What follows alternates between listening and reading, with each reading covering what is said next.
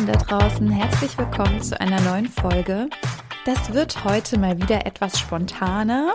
Ich habe immer das Gefühl, das sind die besten Folgen, bei denen ich mich einfach so hinsetze und ein bisschen vor mich her quatsche und gar nicht so viel Skript habe und auch gar nicht so richtig weiß, wo die Reise hingeht. Deswegen seid gespannt, vielleicht wird es heute auch wieder etwas lockerer und etwas lustiger. Ja, warum sitze ich so spontan hier? Ich hatte gestern mal wieder Lust, einen Horrorfilm zu schauen. Ich muss dazu sagen, ich mag Horrorfilme total gerne. Ich mag Übernatürliches und Geistergeschichten und Haunted Houses und so. Das ist einfach genau mein Ding. Und ich habe mal geschaut, was es noch so für Filme gibt, die ich noch nicht gesehen habe und bin auf einen Film gestoßen. Ihr habt es im Titel ja bestimmt schon gelesen. Dieser Film heißt Jennifer's Body der als Horrorkomödie angepriesen wird. Also Komödiant fand ich an diesem Film gar nichts. Ich weiß nicht, warum das eine Komödie sein soll. Ein Horrorfilm schon eher, da hat es schon einige Punkte erfüllt, finde ich. Und dieser Film hat mich überraschenderweise sehr auf feministische Themen aufmerksam gemacht und das ist der Grund, weshalb ich euch diesen Film gerne vorstellen möchte. Jennifer's Body hat den Untertitel Jungs nach ihrem Geschmack ich weiß immer nicht so genau, wie ich diese Untertitel finden soll. Ich finde die, glaube ich, meistens immer so ein bisschen seltsam. Im Jahr 2009 ist dieser Film rausgekommen, hat eine weibliche Drehbuchautorin und eine weibliche Regisseurin. Also da bin ich ja eigentlich sowieso schon immer begeistert und gehe grundsätzlich davon aus, dass dieser Film besser ist als andere. Ich bin gemein manchmal, ne? Ich bin manchmal viel zu gemein gegenüber Männern. Wie dem auch sei, es geht um ein junges Mädchen, Ihr Name ist Jennifer. Sie hat eine beste Freundin, die heißt Anita und ihr Spitzname ist Needy. Und diese beiden sind beste Freundinnen. Sie werden leider Zeuginnen eines schlimmen Unfalls, eines großen Brandes in einer Bar. Und genau an diesem Abend spielt dort auch eine bekannte Indie-Band, die beide toll finden. Und die Mitglieder dieser Band nehmen Jennifer mit und vollführen an ihr so eine Art Ritual, Jedenfalls kommt sie von diesem Treffen mit diesen Männern zurück und wird zu einem Dämon, könnte man sagen, oder ein Dämon hat von ihr Besitz ergriffen. Jedenfalls muss sie in einem bestimmten Abstand einen jungen Mann töten, um wieder zu Kräften zu kommen, sonst fühlt sie sich schwach und ist nicht so munter und aufgeweckt, wie sie eben sonst ist dann kommt es eben zu einigen Morden in dieser Kleinstadt, die übrigens super, super klein ist. Also da ist es wirklich eine Katastrophe, dass da plötzlich so viele schlimme Dinge passieren. Und während das alles passiert, begleiten wir eigentlich Needy, die uns durch diese Geschichte führt. Und was mir als allererstes aufgefallen ist, ist der Erzählstrang, dass Needy und Jennifer beste Freundinnen sind, schon seit Kindheitstagen, aber schon von Anfang an es ein sehr starkes Ungleichgewicht zwischen beiden gibt. Jennifer ist eher extrovertiert, ja, sie ist auch sehr, sehr hübsch, sie wird von sehr vielen Jungs angesprochen, sie ist so die Schulschönheit oder Dorfschönheit und alle finden sie toll, sie ist super beliebt, sie ist super sexy auch. Ganz im Gegensatz dazu steht ihre beste Freundin Needy. Ich finde auch schon, dass ihr Spitzname Needy schon sehr viel über sie aussagt, obwohl sie das eigentlich nicht ist, aber es wird ganz klar gemacht, dass sie unter Jennifer steht. Needy ist, ich würde mal sagen, so ein ganz normales Mädchen einfach aber steht schon im krassen Gegenteil zu Jennifer. Also sie ist sehr gut in der Schule, sie ist sehr fleißig, sie liest gerne, sie trägt eine Brille, sie ist mit den Freaks der Schule befreundet und erkennt in denen ihre wahre Begabung oder ihr Talent oder weiß einfach, dass man nicht über Äußerlichkeiten urteilen sollte, was Jennifer sehr stark tut. Aber Needy ist einfach sehr einfühlsam, sie wirkt sehr vertraut mit den Freaks der Schule, da sie wahrscheinlich auch selber zu diesen gezählt wird. Und diese Freundschaft ist so unausgeglichen. Also es wird uns ganz klar gemacht, dass Jennifer oben ist. Sie ist auch die Bestimmerin. Sie entscheidet auch für Needy, dass sie an diesem Abend in diese Bar gehen, wo dann dieses Feuer ausbricht. Das entscheidet sie alles. Und sie entscheidet auch, dass Needy nicht hübscher angezogen sein soll als sie selbst dass sie im Vordergrund steht, dass sie die Schöne, die Beliebte, die Tolle ist und Needy einfach nur halt dabei ist, sozusagen. diese beiden Charaktere haben für mich so gar nicht zusammengepasst, weil man nicht vermutet, dass genau diese beiden jungen Frauen miteinander befreundet sind. Und man im Laufe des Films auch nicht wirklich mitbekommen hat, warum sie befreundet sind. Außer, dass sie es halt schon immer waren und schon im Kindergarten waren. Das war dann wohl so der einzige Grund, warum die beiden es noch miteinander ausgehalten haben.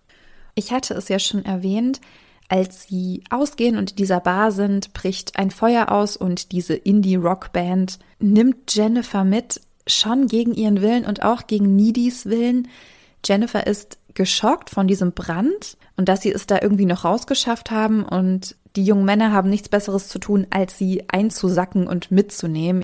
Eine ziemlich gefährliche Situation. Needy macht sich auch totale Vorwürfe, sie macht sich totale Sorgen um sie, zu Recht denn diese Männer vollführen ein Ritual an ihr, irgendein dämonisches Hexenritual. Bei zunehmendem Mond wollen sie eine Jungfrau opfern. Ich weiß gar nicht, was so ihr Antrieb war, was dann eigentlich passieren sollte. Jedenfalls geht dieses Ritual schief, weil Jennifer gelogen hat, sie ist keine Jungfrau mehr. Also dieses Jungfrauenthema auch irgendwie wieder aufgegriffen ich fand es irgendwie ein bisschen unpassend, dass es jetzt wieder so darauf reduziert wurde, dass man sie ja nur opfern könne, wenn sie eine Jungfrau ist. Ach, naja. Das geht jedenfalls schief. So, sie hatten irgendwas anderes vor, es sollte irgendein anderes Ergebnis dabei herauskommen. Aber Jennifer ist nicht tot, sondern sie ist nun von irgendeinem Dämon besessen, der sie dazu bringt, junge Männer zu töten. Wobei der Fokus eben nicht auf den jungen Männern liegt. Sie könnte auch jeden anderen Menschen töten. Es gibt immer mal wieder Andeutungen, dass sie auch Needy töten könnte und sie trinkt dann, glaube ich, das Blut oder ich weiß gar nicht, was ihr dann diese Kraft gibt. Ich glaube tatsächlich dieser Mord an sich. Sie ist gar nicht darauf festgelegt, dass es junge Männer sein müssen, aber es trifft immer junge Männer, also immer Jungs aus ihrer Schule. Sie merkt auch selber, dass sie das tun muss, um bei Kräften zu bleiben oder wieder zu Kräften zu kommen und beichtet das Needy auch und die ist fix und fertig und weiß nicht, was sie tun soll. Sie hat dann Angst um ihren Freund und auch Angst um alle anderen Jungs oder um alle anderen Menschen in ihrer Umgebung. Sie versucht, Jennifer aufzuhalten, was nicht funktioniert. Der große Showdown ist dann tatsächlich, dass Jennifer sich Needys Freund schnappt, um ihn zu töten und durch seinen Körper oder sein Blut wieder Kraft zu erlangen. Und das war auch von ihr eine ganz bewusste Entscheidung. Sie hätte rein theoretisch jeden anderen jungen Mann nehmen können. Sie hätte sowieso jede andere Person nehmen können. Es wurde nie wirklich gesagt, warum gerade von jungen Männern so viel Kraft vielleicht für sie rausspringt. Es kann natürlich sein, dass je jünger die Person ist, die sie tötet, dass sie dadurch mehr Energie hat im Sinne der aufgenommenen Jugend oder so etwas. Das wurde aber nie explizit gesagt. Sie hätte also auch jeden anderen Menschen töten können. Nicht, dass ich das gut heiße, aber das hätte sie tun können. Aber sie sucht sich ganz bewusst Nidis Freund aus. Es wirkt auch nicht so, als hätte Jennifer keinerlei Kontrolle darüber. Sie weiß, sie muss wieder zu Kräften kommen, sie muss jemanden töten oder eben dieser Dämon muss dies tun in ihr. Und daher finde ich die Auswahl, dass es in erster Linie Männer sein müssen, als eine Art, ich weiß nicht, Racheakt für die Männer, die sie entführt und geopfert haben. Okay, das kriege ich noch hin, diese Verbindung. Das ist für mich auch irgendwie verständlich, logisch und ergibt einfach Sinn für diesen Film oder für die Geschichte. Aber dass sie nie dies Freund nimmt, ist richtig mies und war für mich ein weiterer Grund, warum die beiden Mädchen nicht befreundet sein können oder warum diese Freundschaft einfach nicht auf Augenhöhe stattfindet. Denn wenn ich merke, dass irgendetwas in mir ist, was nach Blut verlangt, nach einem Opfer verlangt, dann spare ich doch wenigstens meine beste Freundin aus und ihren Freund, von dem ich weiß, dass sie sich lieben. Warum muss ich unbedingt ihn nehmen? Wenn wir den Film feministisch betrachten, ist in gewisser Weise diese Rache an dem männlichen Geschlecht, was sie geopfert hat, was ihr Gewalt angetan hat, irgendwie gut umgesetzt. Aber dass sich ihre Macht, die sie hat und diese Rache, die sie durchzieht, dann gegen ihre beste Freundin wendet, das war dann auch absolut nicht mehr feministisch und nicht mehr empowernd. Und selbst dieser Akt, dass sie junge Männer opfert, selbst das kann man schon kritisch sehen und ist eben nicht durchweg feministisch. Ich finde, dieser Film zeigt ganz gut, dass man den in zwei Richtungen denken kann, wenn ihr irgendwie versteht, was ich damit meine. Denn auch diese Szene, als diese Band sie opfert, also ich meine, sie töten sie für einen mir unbekannten höheren Zweck, dass sie da herauswächst, um sich zu rächen, aber andere Männer tötet, hm, okay, kann ich noch irgendwie nachvollziehen. Aber sie droht auch nie die mehrfach damit, sie anzugreifen oder eben ihren Freund anzugreifen, was dann auch passiert. Und Nidis Freund stirbt dann auch am Ende. Wirklich schwierig. Aber gut, kommen wir mal zum Ende des Films, den ich auch wieder so ein bisschen zwiespältig betrachte. Jennifer tötet Nidis Freund.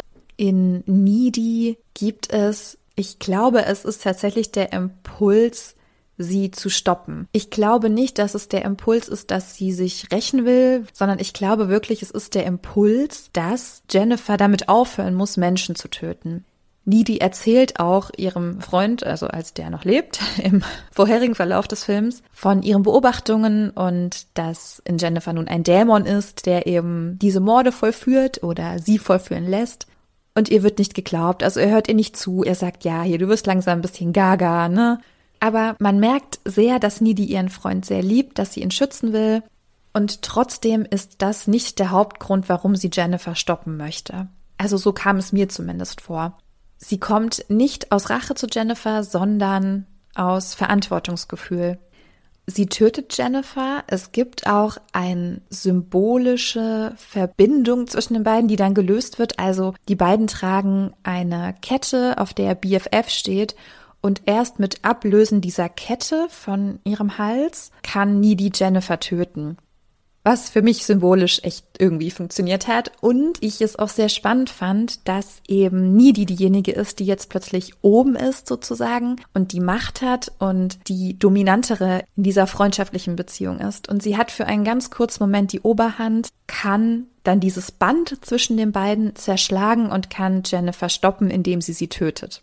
Ganz am Ende des Films wird auch noch aufgelöst, dass sie durch den Biss, den Jennifer ihr zugefügt hat in diesem Kampf, den sie am Ende hatten, dass dadurch Teile dieses Dämons, Teile dieser Macht des Dämons auf Needy übergegangen sind und sie nun auch super stark ist und sie nichts mehr stoppen kann. Und ganz am Ende findet wirklich die Rache statt, die ich von Anfang an für am logischsten oder am fairsten gehalten hätte, denn Needy sorgt dann dafür, dass diese Jungs der Indie-Band alle sterben.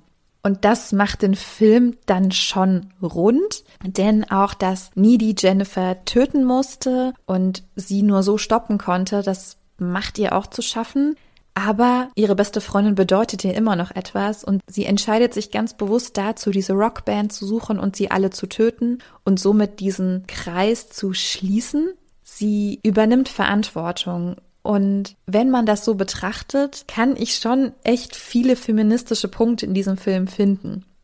Nichtsdestotrotz gibt es auch sehr viele kritische Momente in dem Film.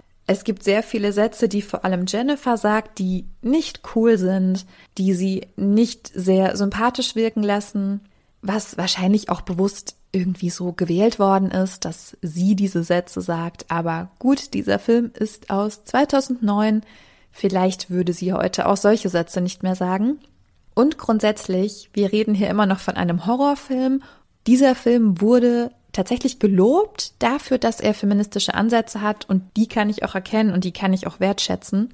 Auch, dass eine Jennifer mit einer wunderschönen, normschönen Schauspielerin besetzt wurde, Needy auch, aber sehr viel mehr wie ein Mäuschen wirkte, also sehr viel kleiner gemacht wurde. Und dass diese beiden miteinander konkurrieren, wer die Oberhand hat. Also es ist klar, dass Jennifer die hat und die hat sie auch gerne und die möchte sie auch gerne behalten.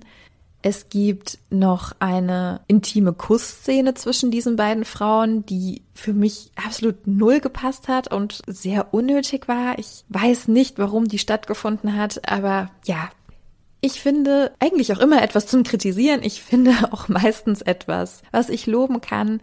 Sagen wir mal dafür, dass es ein Horrorfilm ist, fand ich den echt ganz überraschend.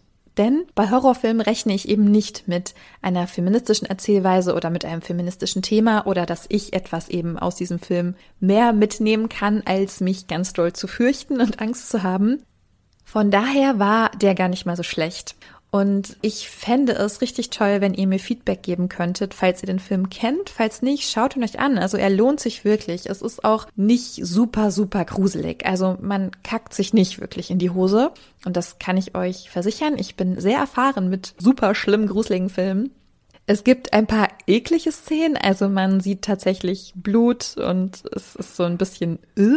Aber wenn ihr das gut abkönnt, dann könnt ihr den Film auf jeden Fall schauen. Ich werde schon wieder hier die ganze Zeit unterbrochen von den Pottkaninchen, die schon wieder Rabatz machen. Ich habe gedacht, sie schlafen. Nein, sie schlafen nicht. Ja, ihr Lieben, also gebt mir auf jeden Fall Rückmeldungen zu diesem Film, falls ihr ihn kennt und falls nicht, schaut ihn euch bitte an. Das ist hier immer auch ein Bildungsauftrag, den ich an euch habe, damit wir hier schön fleißig darüber diskutieren können, wie feministisch dieser Film war oder eben auch nicht. Teilt mir eure Meinung gerne bei Instagram mit. Ihr könnt unter dem Beitrag kommentieren oder mir eine Nachricht schreiben. Wenn ihr mögt, hören wir uns wieder in der nächsten Woche. Habt eine zauberhafte Woche, ihr Lieben, und bis zum nächsten Mal. Tschüssi.